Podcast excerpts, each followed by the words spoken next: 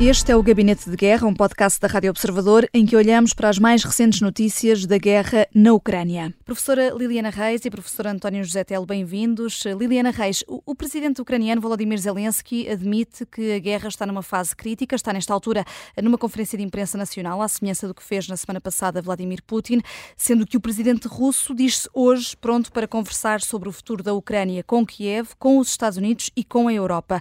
Mas dificilmente haverá aqui um ponto de encontro certo? Com muita dificuldade. Boa tarde. Aproveito também para cumprimentar o professor eh, José Telo.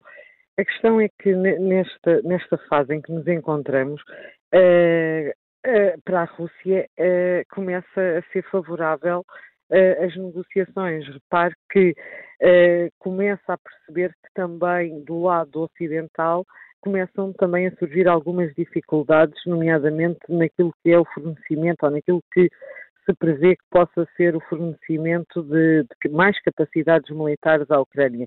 Observámos isso na semana passada pelo bloqueio que, hum, que surgiu de, por parte do, do, Congresso, por um lado, mas por outro, aquilo que se começa também a perceber é que a União Europeia, eh, nomeadamente através da, da, da aprovação eh, que se conseguiu do 12º pacote de sanções, Uh, surgem outros tipos de Estados com, com, bloqueios que não apenas a Hungria. Aliás, tivemos uh, o adiamento sucessivo deste 12 pacote de sanções uh, dos diamantes, mas não só, pela, pela Áustria. Ora, neste momento, e aquilo, o pior que poderá acontecer ao presidente Zelensky é que, por um lado, os Estados Unidos bloqueiem a aprovação de mais ajuda militar à Ucrânia e, por outro lado, que a União Europeia, aliás, mesmo ao nível de, daquilo que também foi votado no último Conselho Europeu, eh, que previa efetivamente 50 mil milhões de euros e também não conseguiu aprovação eh, para ajudar a reconstrução, quer, quer do ponto de vista das infraestruturas, mas também a reconstrução económica da Ucrânia, fica bloqueado. Agora, aquilo que me questionou e a acontecer uh, empurrará naturalmente uh, Zelensky para a mesa das negociações e isso beneficiará em primeiro, em primeiro lugar e, e provavelmente em único lugar Vladimir Putin. E Vladimir Putin, neste momento, sente que provavelmente a tentar pressionar para que os, os aliados, quer europeus, quer norte-americanos, acomodem as suas pretensões, sairá beneficiado. Não me parece é que este seja o momento ainda para que tal aconteça, até porque, e isto talvez seja o dado mais importante, uh, implicará a amputação da Ucrânia, e, nomeadamente os territórios pelos quais tem vindo a lutar ao longo dos últimos meses. Hum. Professor António José Telo, o Ministério da Defesa britânico revela que a Rússia terá disparado um míssil balístico AS-24 Killjoy contra a Ucrânia. É descrito como uma super-arma. O que é que já se sabe sobre isto e, e quais os efeitos? É, boa tarde, saúde a professora Liliana. Permita-me um comentário sobre a situação geral que me parece importante. Eu, quando ouvi o anúncio da conferência de imprensa apresentada como muito importante do presidente Zelensky, confesso que eu próprio tive dúvidas. O que é que irá dizer? Será que irá abrir a porta a uma negociação? Será que irá contrariar as suas posições anteriores de nunca jamais negociar com o governo do presidente Putin? E eh, no Covid, a conferência de imprensa, pelo menos até agora, ainda está a decorrer, isso não aconteceu. Ou seja, nós volta e meia tendemos a esquecer o fundamental. O fundamental é que há dois anos, um poder pequeno, muito mais pequeno que a Rússia, não só está a aguentar a invasão, está a aguentar a pressão russa, como a Rússia não pode reclamar de nenhuma vitória importante no terreno desde os primeiros três meses, dos três meses iniciais da guerra que já passaram há muito tempo. E mais do que isso, embora os planos e, e as, as as ambições ucranianas tenham no essencial falhado em termos da sua ofensiva do verão passado, a verdade é que a Ucrânia continua a manter o território que reconquistou depois uh, de, dos avanços iniciais russos. Ou seja, há aqui algo que é absolutamente extraordinário. Devo confessar que, desde o primeiro momento, eu estou francamente admirado pela capacidade ucraniana de resistir a esta pressão perfeitamente anormal, de uma força muito superior e de aguentar coisas que se pensavam impossíveis na Europa eh, no, no, século XXI e que estão a acontecer na Ucrânia. Isto, para mim, é o fundamental. Agora, há um problema que é um problema que se tem revelado com especial cuidado nos últimos tempos, que não é um problema da Ucrânia, que é um problema da doença de fundo do Ocidente. A doença que impede de ver por cima dos, das divisões internas, que são cada vez maiores, que impede de ver, ao fim e ao cabo, o seu horizonte estratégico, que impede, por exemplo, de muitos uh, centros europeus entenderem que é do interesse vital para a Europa que a Rússia não obtenha uma vitória clara na Ucrânia. Porque isso irá arruinar a Europa no mundo e durante muitas décadas, se não para sempre. Mais do que isso, se a Rússia obtiver uma vitória importante na Ucrânia, não só o peso da Europa no mundo cresce, cresce em grande velocidade e cai na vertical, mas nós vamos ter a curto prazo uma terceira guerra mundial. Porque o caminho a seguir, o passo seguinte, é uh, caminharmos para uma guerra global, que aliás diga-se, neste momento, mesmo sem, sem haver uma vitória uh, da Rússia na Ucrânia, neste momento estão a, a, ser dados passos nesse sentido, nomeadamente com o alargamento do conflito ao, ao Médio Oriente. Em termos da questão que coloca, muito diretamente, uh, bom, independentemente dos efeitos desse míssil particular, eu faço, eu recordo que a Rússia por várias vezes já anunciou mísseis milagrosos que eram capazes de alterar por completo a situação na Ucrânia e que inclusive mísseis de hipervelocidade, que era dito que era absolutamente impossíveis de ser interceptados. E foram. E não só foram, como a maior parte foram interceptados.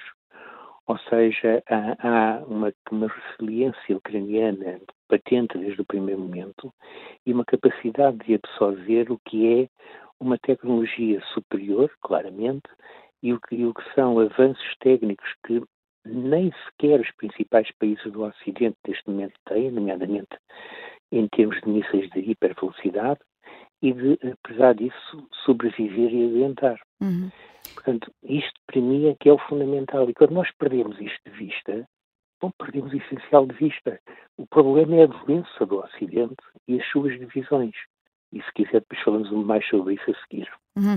Eh, volto a si, professora Liliana Reis. Eh, Moscovo garante que vai tomar as medidas necessárias em relação à Finlândia por causa da presença militar junto à fronteira. Eh, ouvimos nos últimos dias Putin dizer que não tem interesse em atacar países da NATO, mas que a Finlândia iria ter problemas e, e antes de invadir a Ucrânia também dizia que não ia invadir. Que medidas é, necessárias é que podem ser essas? Temos aqui um risco mais palpável de que a Finlândia possa ser um próximo alvo? Repare que Vladimir Putin, nesse mesmo discurso, uh, acusa, o, de certa forma, os Estados Unidos de, de, eh, de, de aproveitar-se de uma narrativa, nomeadamente de possibilidade de ataque, que não é completamente descabida para Vladimir Putin, mas simultaneamente ameaça a Finlândia e, e diz, no mesmo discurso, que irá colocar eh, forças próximo da fronteira da Finlândia, ou seja, apresenta efetivamente um discurso completamente contraditório relativamente àquilo que possa ser o entendimento por este lado. Uh, naturalmente que, que, que, aquilo que neste momento os Estados uh, limítrofes da Rússia começam a sentir com muito mais assertividade é a percepção da ameaça. Aliás, nós, nós tivemos desde o início, já tivemos a oportunidade até de falar aqui, que eh, a percepção da ameaça por parte dos países do Báltico, pela Estónia, pela Letónia, pela Lituânia e, nomeadamente, pela Finlândia, aliás, que a precipitou para a Aliança Atlântica, o pedido de adesão da, da, Finlândia e da Suécia, este último ainda não se concretizou, da Finlândia naturalmente que sim, uh, aconteceu exatamente porque este, este Estado começou a, a sentir que poderia ser um, um alvo, uh, um alvo próximo por parte do Kremlin. ora, agora, agora, decorrente desse discurso, naturalmente que que Vladimir Putin diz que é completamente descabido uh, atacar uh, um Estado-membro da, da, Aliança Atlântica. Mas, e a propósito da Finlândia, e nós estamos recordados, o professor também, também está recordado, uh, que Vladimir Putin alertou que se porventura a Suécia e a Finlândia viessem a fazer parte da Aliança Atlântica, seriam um alvo legítimo.